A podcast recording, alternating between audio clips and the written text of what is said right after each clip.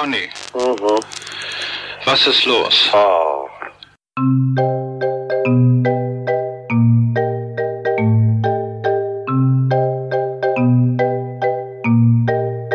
Der 25. April 1983 ist einer der wichtigsten, spannendsten, absurdesten und skurrilsten Tage der deutschen Pressegeschichte. Der Tag, an dem der Stern die Hitler-Tagebücher vorstellt.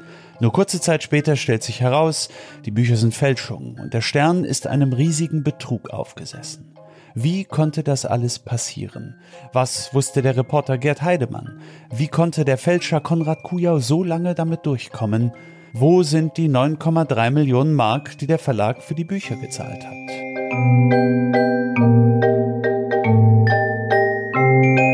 Wir sprechen mit Zeitzeugen, mit Experten, mit Sammlern. Wir haben die echten falschen Tagebücher wieder aus dem Tresor geholt und gelesen. Und wir hören exklusive Originalaufnahmen der Telefonate zwischen Gerd Heidemann und Konrad Kujau. Noch nie wurde dieser Fall mit so viel authentischem Material, mit diesen Dokumenten der Zeitgeschichte aufgerollt. Mein Name ist Malte Herwig und das ist Faking Hitler, die wahre Geschichte der gefälschten Hitler-Tagebücher. Thank you.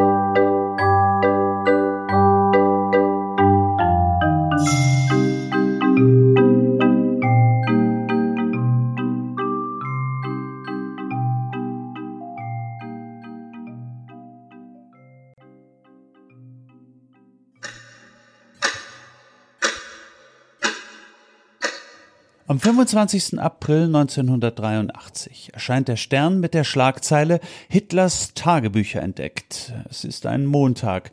Der eigentliche Verkaufstermin am Donnerstag wurde vorverlegt.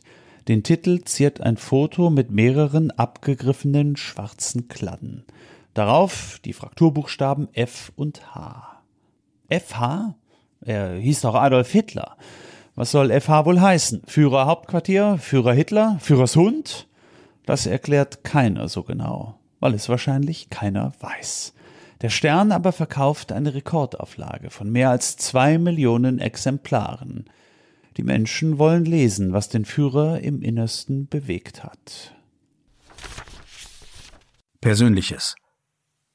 Habe wahrscheinlich mein kleines Taschenbuch mit persönlichen Daten, auch die Geburtstage meiner engeren Mitarbeiter stehen darin, in Bayreuth verloren.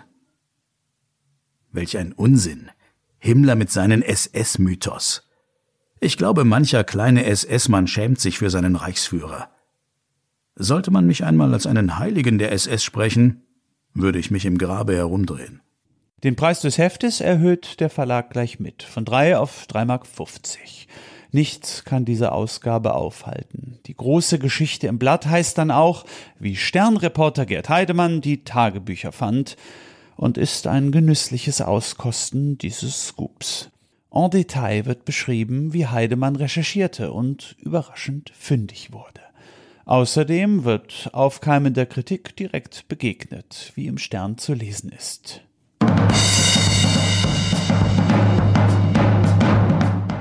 Der amerikanische Historiker Jared L. Weinberg, Professor an der University of North Carolina und als Herausgeber ein genauer Kenner von Adolf Hitlers Handschrift, erklärte nach einer ersten Einsicht in die Tagebücher, ich muss gestehen, ich war sehr skeptisch, als ich es las, und auch heute schüttle ich manchmal noch den Kopf, weil es so unglaublich scheint. Aber die Vorstellung, dass jemand eine solche Menge von handschriftlichem Material fälscht, scheint mir fast ausgeschlossen. Der Stern hat drei unabhängigen Gutachtern Schriftproben aus den Tagebüchern vorgelegt. Die Herkunft wurde nicht genannt. Zu prüfen war lediglich, ob die Texte von Adolf Hitler persönlich geschrieben sind. Als Vergleichsdokumente standen fünf Schriftproben Hitlers aus dem Bundesarchiv in Koblenz zur Verfügung, deren Authentizität unstrittig ist. Der renommierte amerikanische Gerichtsgutachter Ordway Hilton folgerte aus dem Schriftvergleich zwischen Tagebuch und den Koblenzer Dokumenten Written by Hitler, von Hitler geschrieben. Auch die Experten des Landeskriminalamtes Rheinland-Pfalz, Hausgutachter für das Bundesarchiv in Koblenz, kamen aufgrund der vorgelegten Dokumente zu der Feststellung, die fraglichen Originalschriften stammen mit einer an Sicherheit grenzenden Wahrscheinlichkeit von Hitler.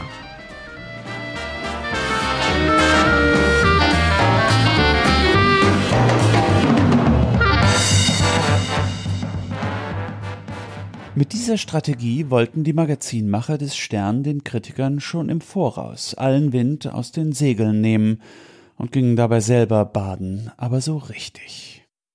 Die Konkurrenz lässt den Stern nicht aus den Augen, allen voran der Spiegel. Der war allerdings in seiner sechsten Ausgabe 1983, also kurz vor dem Stern, selbst auf gefälschte Hitlerzeichnungen reingefallen.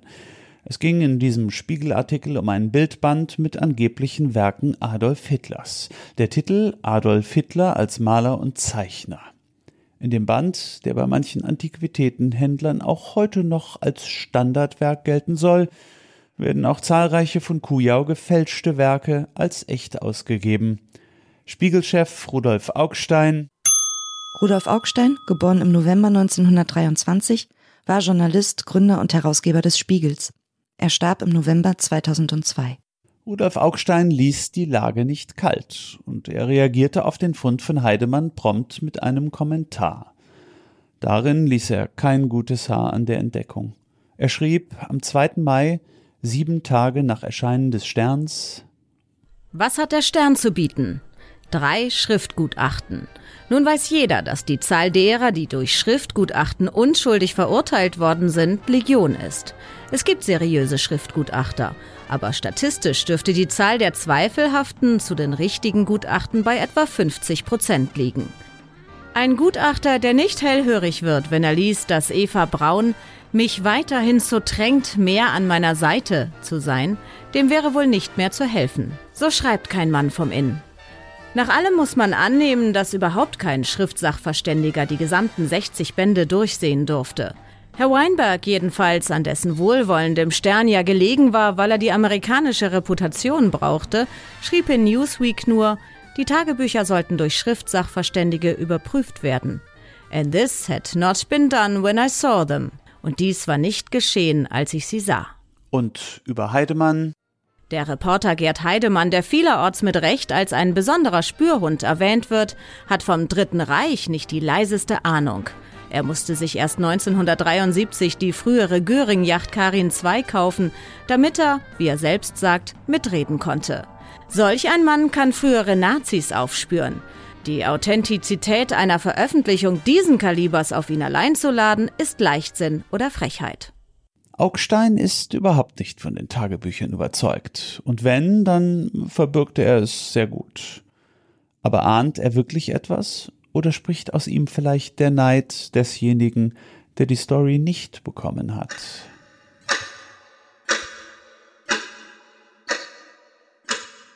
Donnerstag, der 5. Mai 1983. Die zweite Ausgabe des Stern mit den Hitler-Tagebüchern auf dem Titel erscheint. Diesmal der Fall Hess. Im Heft geht es vor allem um einen Sonderband, den Hitler geschrieben haben soll. In diesem erklärt er detailliert, warum er Rudolf Hess Rudolf Hess, ab 1933 Hitlers Stellvertreter. Warum er Rudolf Hess in einem Flieger nach England geschickt hat. Eine historische Sensation. Schließlich war Hess im Mai 1941 nach Großbritannien geflogen. Angeblich, so wurde immer wieder gemunkelt, um die britische Regierung zu einem Friedensschluss zu bewegen. Seitdem saß Hess im Knast, auch 1983 noch, seit Kriegsende im Kriegsverbrechergefängnis Spandau. Aber sprechen konnte man mit ihm nicht. Und nun sollte man diesen Fall historisch völlig neu mit den Augen des Führers selbst bewerten können? Verführerisch. Nein, sensationell. Mit dieser Ausgabe soll die eigentliche Aufbereitung der Tagebücher beginnen. Was niemand weiß, es wird das letzte Heft sein, das sich mit den Inhalten der Aufzeichnungen beschäftigt.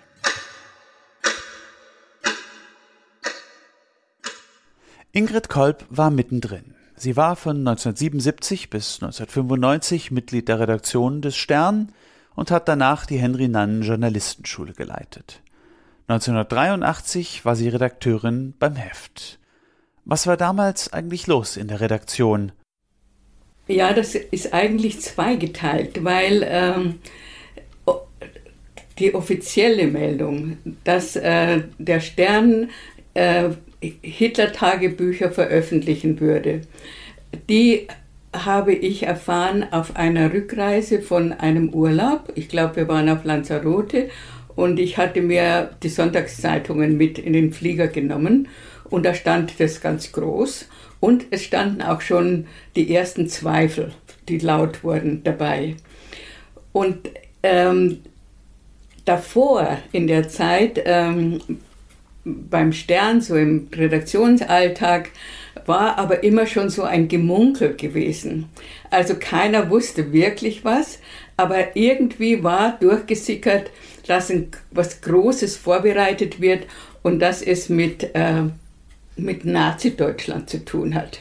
Und es wurden äh, vom, ich sage jetzt mal so vom Fußvolk oder äh, die, die aber die Mehrheit waren, die davon keine Ahnung hatten, das waren, ich würde das heute noch schätzen, auf 90 Prozent der Redaktion, ähm, wurde das dann aber nur so, so bespöttelt. Also es wurden so, ich habe dann auch mein Witzchen beigetragen und habe gesagt, ich glaube, Sie haben nach intensiven Recherchen herausgefunden, dass Deutschland doch den Zweiten Weltkrieg gewonnen hat.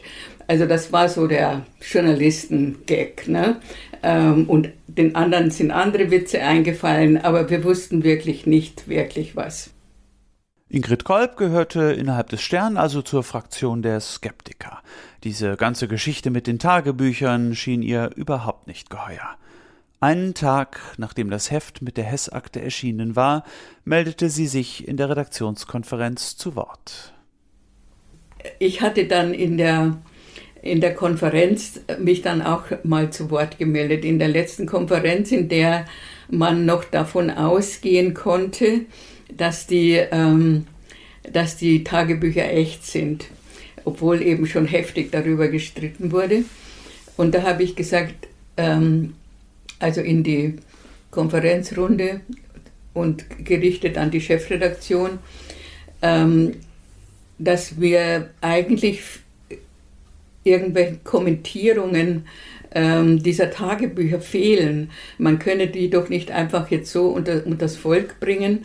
Und ähm, jetzt sei praktisch ja schon die dritte Folge in Arbeit oder vielleicht schon gedruckt, weiß ich jetzt nicht mehr so genau. Und ähm, es sei noch kein Wort über, gefallen über das, was im Dritten Reich passiert ist. Also was, was für ein grauenhaftes Regime das war und was für ein Elend äh, über Menschen gebracht wurde, vor allem eben über die Juden. Und da hat mich der Chefredakteur Felix Schmidt, der leitete, glaube ich, an diesem Tag die Konferenz, ähm, quasi zurechtgewiesen und vielleicht auch, also auch so eine versteckte Drohung losge, losgelassen. Er sagte, also wer es dermaßen ähm, nicht anerkennt, die Leistung von Kollegen hier, also die sich ja alle Mühe geben, diese Tagebücher zu präsentieren, der sei hier wohl fehl am Platz. Also es hat den, die Runde hatte das so verstanden, ähm, dass man mir praktisch mit Rausschmiss drohte. Ich habe das ehrlich gesagt selber nicht so verstanden. Ich hatte das ganz deutliche Gefühl, dass der Mann Angst hat. Also dass da, das war äh, irgendwie war das eben sehr seltsam. Die anderen, die an die Geschichte glaubten, warfen Skeptikern wie Ingrid Kolb vor, sie seien zu misstrauisch. Eine der sichersten Methoden, Bedenkenträger mundtot zu machen. Aber Ingrid Kolbs Beobachtung zeigt, dass hier viel mehr dahinter steckt. Die Geschichte war anscheinend einfach schon zu groß. Too big to fail, wie man sagt.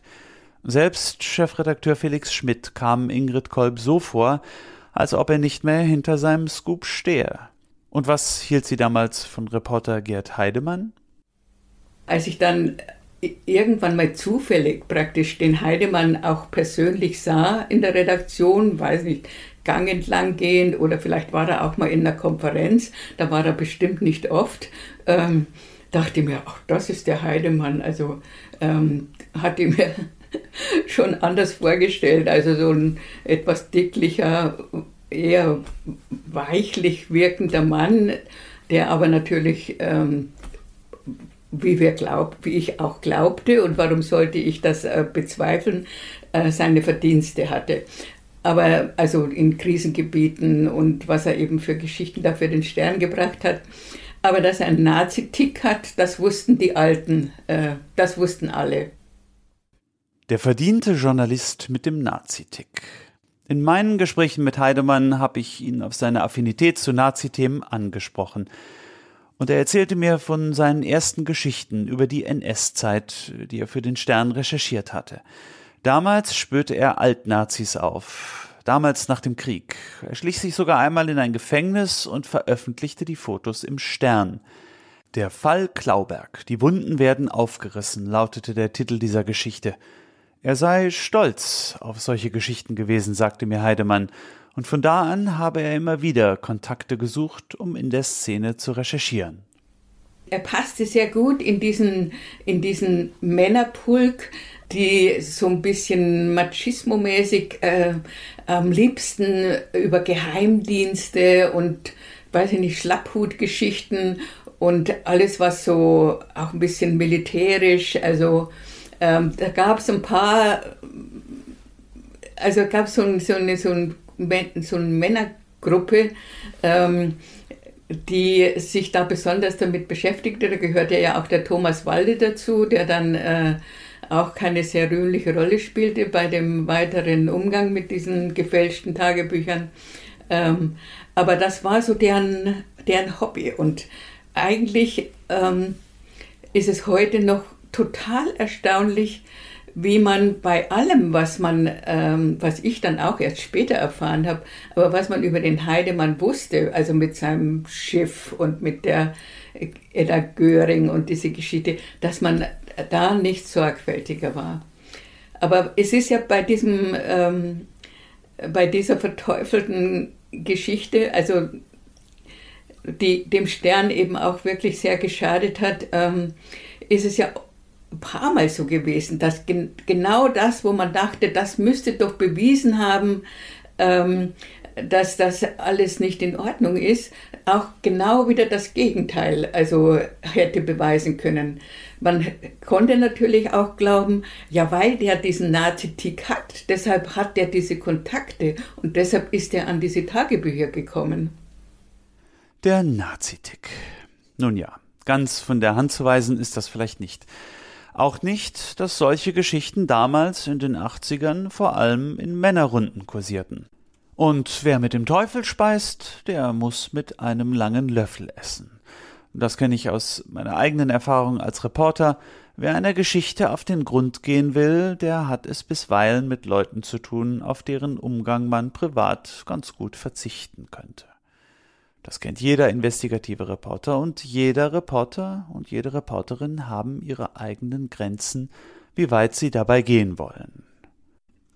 Aber Ingrid Kolb wirft noch eine weitere Frage auf. Wie konnten so viele Journalisten es versäumen, ihren Zweifeln ausreichend nachzugehen?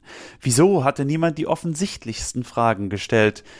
Ingrid Kolbs Ansatz ist interessant. Sie hat es ja auch aus nächster Nähe erlebt.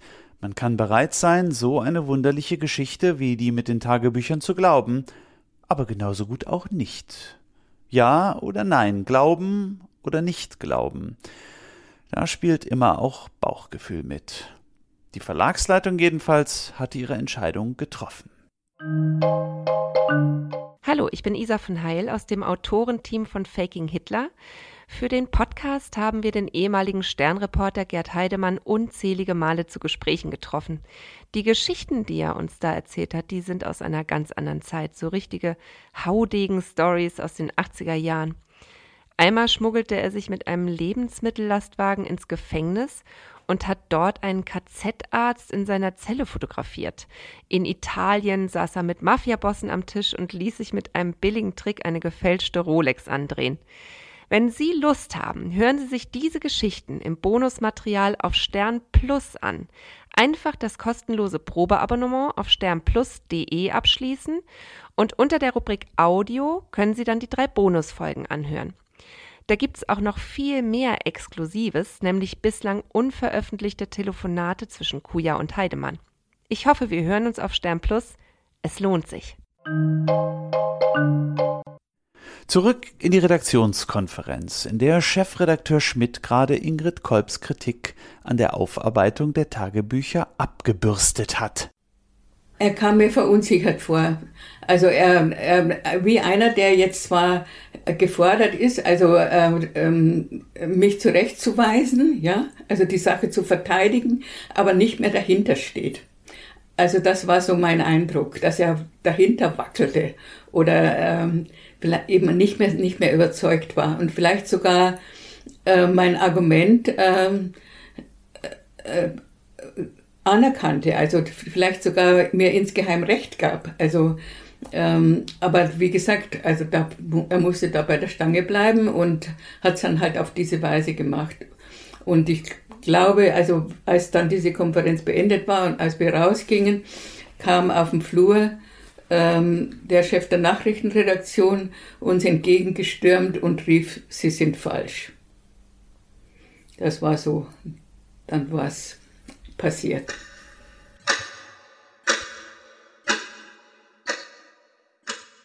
Es ist der 6. Mai 1983, 13.27 Uhr, als die Eilmeldung der Nachrichtenagentur AP über den Presseticker läuft.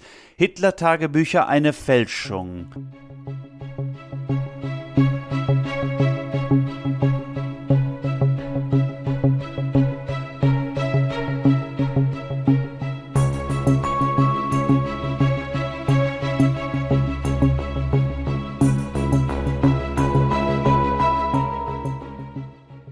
Also die Beine waren wie gelähmt. Ich konnte kaum noch Gas geben. Ich war ja mitten auf der Autobahn, ähm, kurz vor Prien, glaube ich, und habe dann nur gedacht, jetzt, wenn jetzt eine Autobahnbrücke kommt, fährst gegen Pfeiler. Die Nachricht verbreitet sich rasend schnell. Radio, Fernsehen, alle berichten aus der Agenturmeldung. Die im Besitz des Hamburger Magazins Stern befindlichen angeblichen Tagebücher Adolf Hitlers sind nach Erkenntnissen des Bundeskriminalamts gefälscht. Dies teilte Bundesinnenminister Friedrich Zimmermann am Freitag in Bonn mit. Noch ist alles ziemlich verworren. Aber dass die Tagebücher nicht von Adolf Hitler sind, das ist schon mal klar. Quelle ist das Bundesarchiv Koblenz, das nun endlich nicht nur einzelne Blätter mit Schriftproben, sondern die Bücher selbst prüfen konnte. Und dabei unter anderem einen Weißmacher namens Blankophore im Papier entdeckte. Eine chemische Substanz, die es laut Hersteller vor 1940 noch gar nicht gab. Klarer könnte der Fall gar nicht sein. Gegen den nächsten Brückenpfeiler fährt Heidemann dann doch nicht. Er fängt sich und beschließt, ganz Spürhund, weiter zu recherchieren.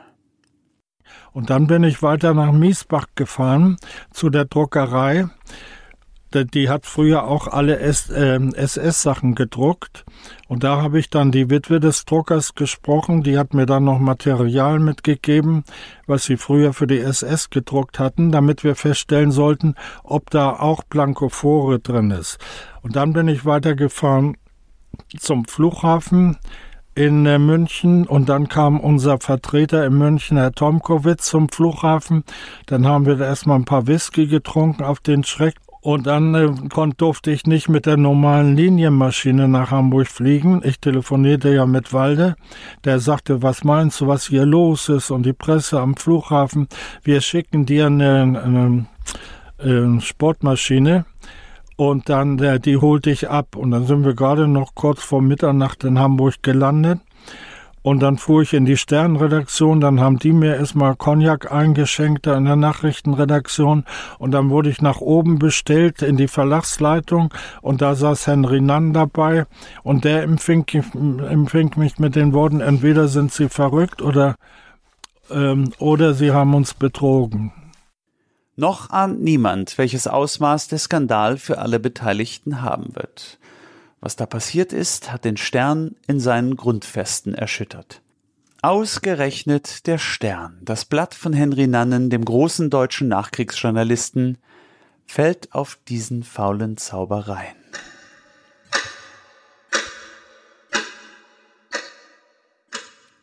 Natürlich lassen Kritik und Schadenfreude der Konkurrenz nicht lange auf sich warten. Es ödet an, das Zeug zu lesen, zitiert der Spiegel den Präsidenten des Bundesarchivs. der kurz zuvor noch ganz scharf darauf war, sich die Hitler-Tagebücher für sein Archiv zu sichern, wenn der Stern mit ihnen fertig ist. Und Gerd Heidemann? Als Schlüsselfigur muss er Rede und Antwort stehen. Kurz nach der Schocknachricht beginnt der Stern in einem internen Untersuchungsausschuss den Fall aufzuarbeiten. Beauftragt wird damit der Redakteur Michael Seufert. Von Henry Nann höchstpersönlich. Und so sitzen sie da, Heidemann, Michael Seufert, Wolf Thieme, Ressortleiter Thomas Walde und ebenfalls aus dem Ressort Zeitgeschichte der Redakteur Leo Pesch. Es gibt zwei dieser Treffen. Eins in der Nacht vom 6. auf den 7. Mai 83, das andere am Sonntag darauf. Vernehmungen wie im Tatort, in denen Seufert herausfinden will, wer den Stern an der Nase herumgeführt hat. Und auch von diesen Treffen gibt es Original-Tonbandaufnahmen. Bänder des Verhörs. Die Männer reden auf Heidemann ein, versuchen herauszufinden, was sie nur können. Sie wissen bereits, Fischer heißt in Wirklichkeit Kujau. Hören wir mal rein. Er sagte, ähm, Martin hätte ihn aus Paraguay angerufen, nachdem er die erste Meldung gehört hätte.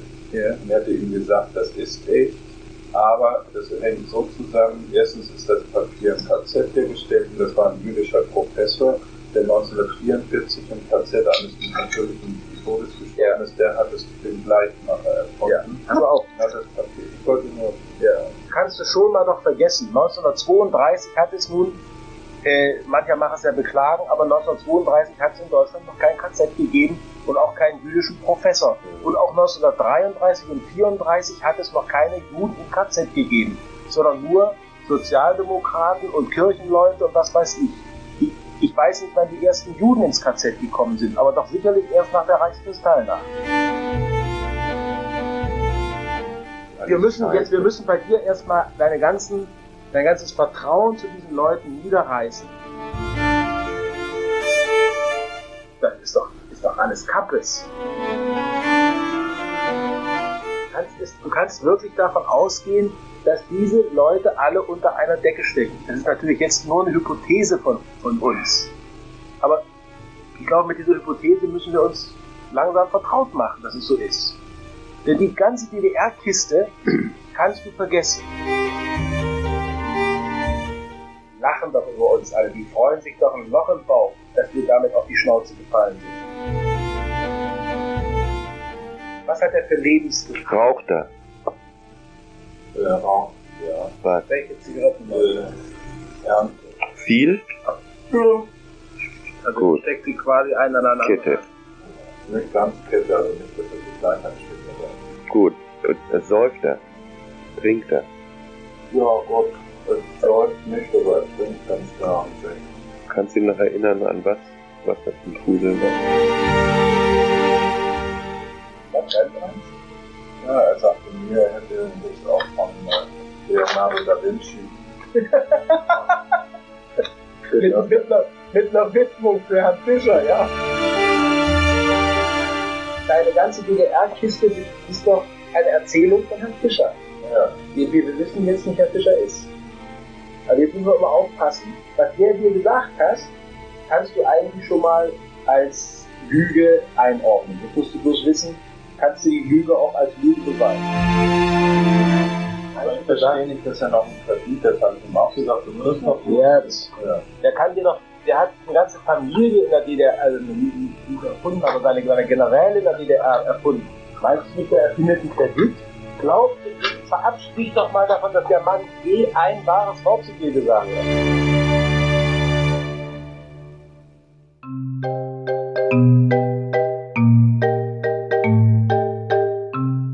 Montag, der 9. Mai 83. Seit drei Tagen ist bekannt, dass die Tagebücher Fälschungen sind.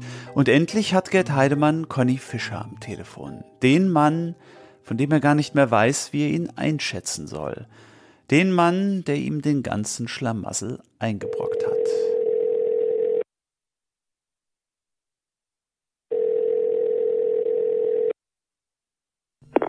Conny, Mhm. was ist los? Oh.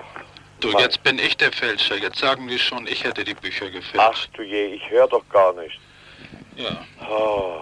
Meine. Jetzt wird der Stern sicher gegen mich Strafantrag stellen und gegen dich. Ach du je. Heute steht schon in den Zeitungen, ich wäre das gewesen, alles. Ach du je. Das gibt's doch nicht. Ja. Mensch. Was hast du da bloß gemacht, Conny? Ja, was, ich kann doch nichts dafür. Wo sind die Bücher her? Sag es mir doch. Sind aus der DDR, Mensch. Die sind doch. Hey, ja, ich kann, weil die sind doch aus der DDR. Aber die sind doch nicht daher, wo du das erzählt hast. Das kann doch nicht sein. Wie?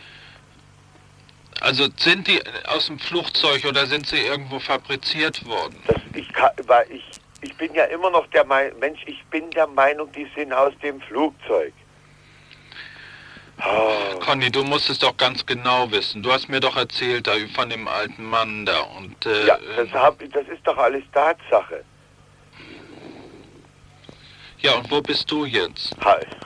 Warst du nun drüben? Ja, Ja und? Hast du die Wagner-Oper? nein, habe ich noch nicht. Jetzt ist eh alles zu spät. Ja. Ja, was soll ich jetzt machen? Tja, wo, wo, wo kannst du zu mir kommen? Können wir uns treffen irgendwo? Wenn ich jetzt hier rauskomme, weil wenn ich, wenn, du, wenn ich dir sage, wo ich bin, da haut's dich um.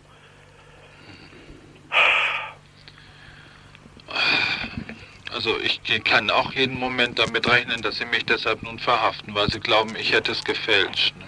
Ja, das hat das gibt, Mensch, hast du das, wir haben doch das, das haben wir doch übernommen, das Zeug. Tja, aber das glaubt ja keiner mehr. Ja. Ja, was sollen wir jetzt machen?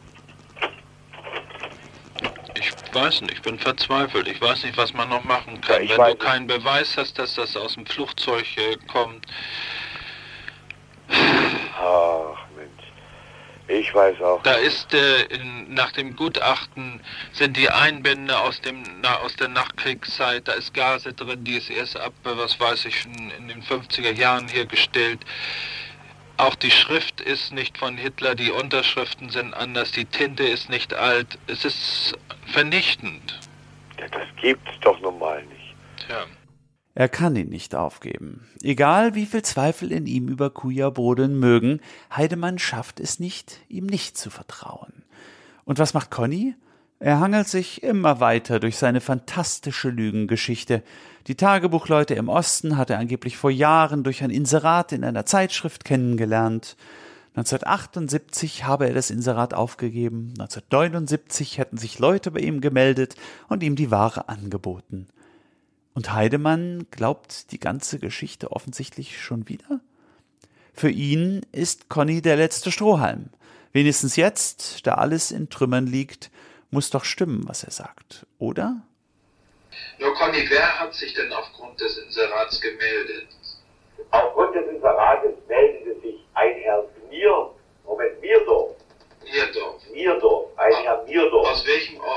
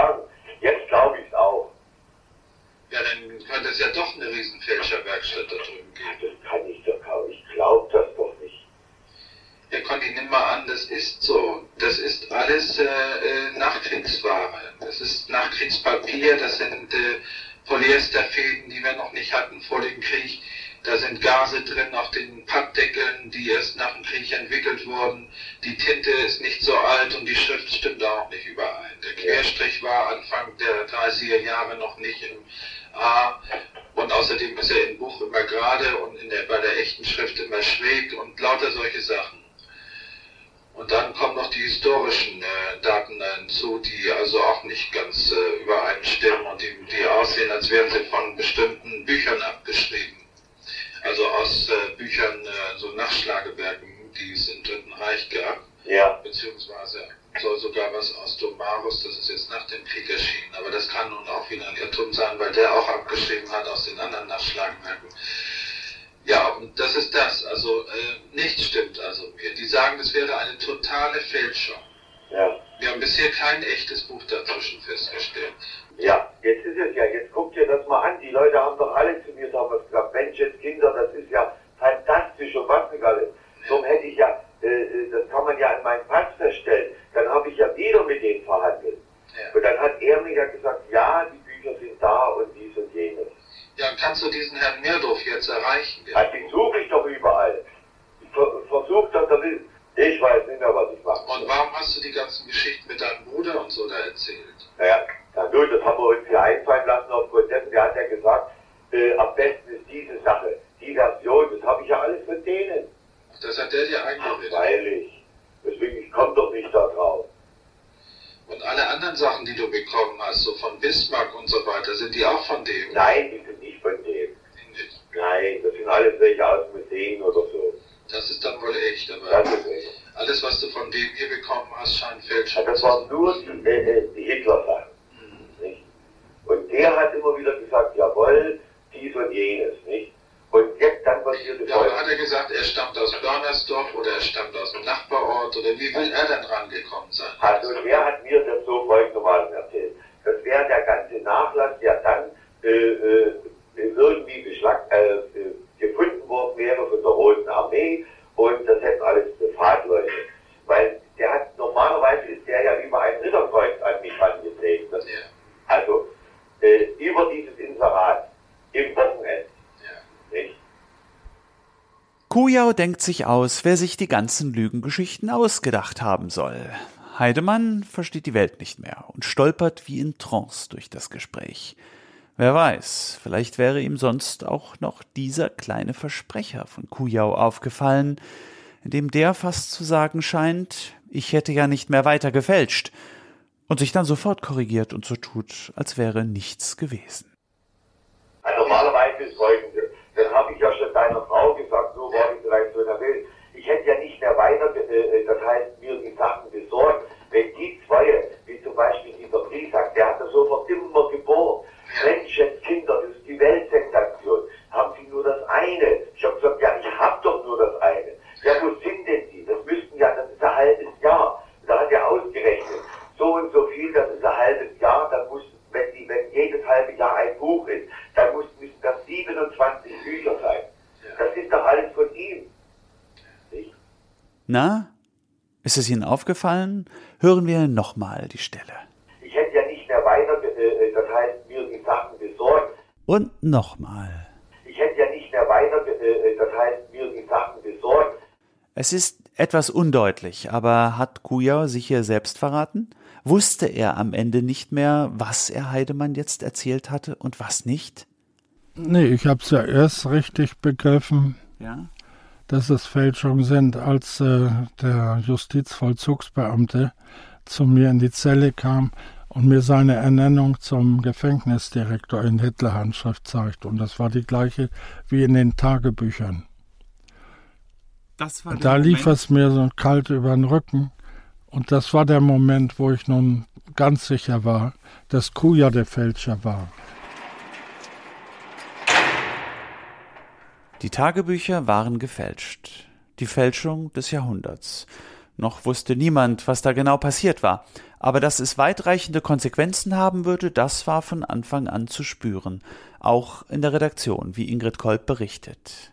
Ja, was habe ich gedacht? Ich muss dazu sagen, dass ich äh, ein, dass ich äh, immer eine äh, leidenschaftliche Journalistin war, immer sehr, sehr ähm, diesen Beruf geliebt habe und wirklich eine, den Stern mochte. Ich habe dort bei allen ähm, ähm, Dingen, die man auch am Stern kritisieren kann, ähm, ich habe den Stern wirklich geliebt. Ich war da gerne und mein Gefühl war, oh Gott, jetzt, ähm, das müssen wir, jetzt, jetzt heißt es, ähm, diese Scharte wieder auswetzen. Jetzt müssen wir unseren Lesern zeigen, ähm, dass wir an, also auch anderen Journalismus können und dass, dass wir, wir müssen die zurückgewinnen, die wir jetzt verloren haben.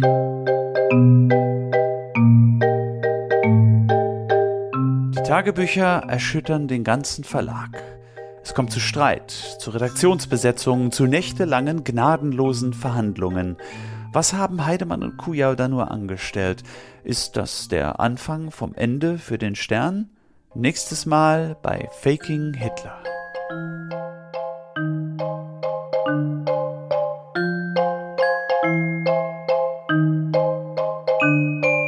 Redaktion und Projektleitung Isa von Heil. Autor und Sprecher Malte Herwig. Drehbuch Nils Bokelberg.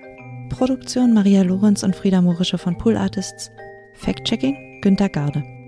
Faking Hitler ist ein Podcast des Stern.